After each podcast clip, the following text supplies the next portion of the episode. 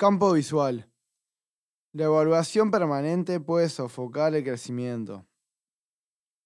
Cierto individuo que había decidido cambiar de carrera visitó al Rebe, buscando orientación y bendición, aconsejándole acerca de cómo adaptarse a su nuevo entorno.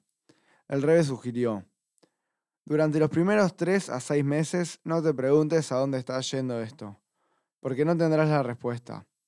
No siempre puedes juzgar tu éxito en el momento.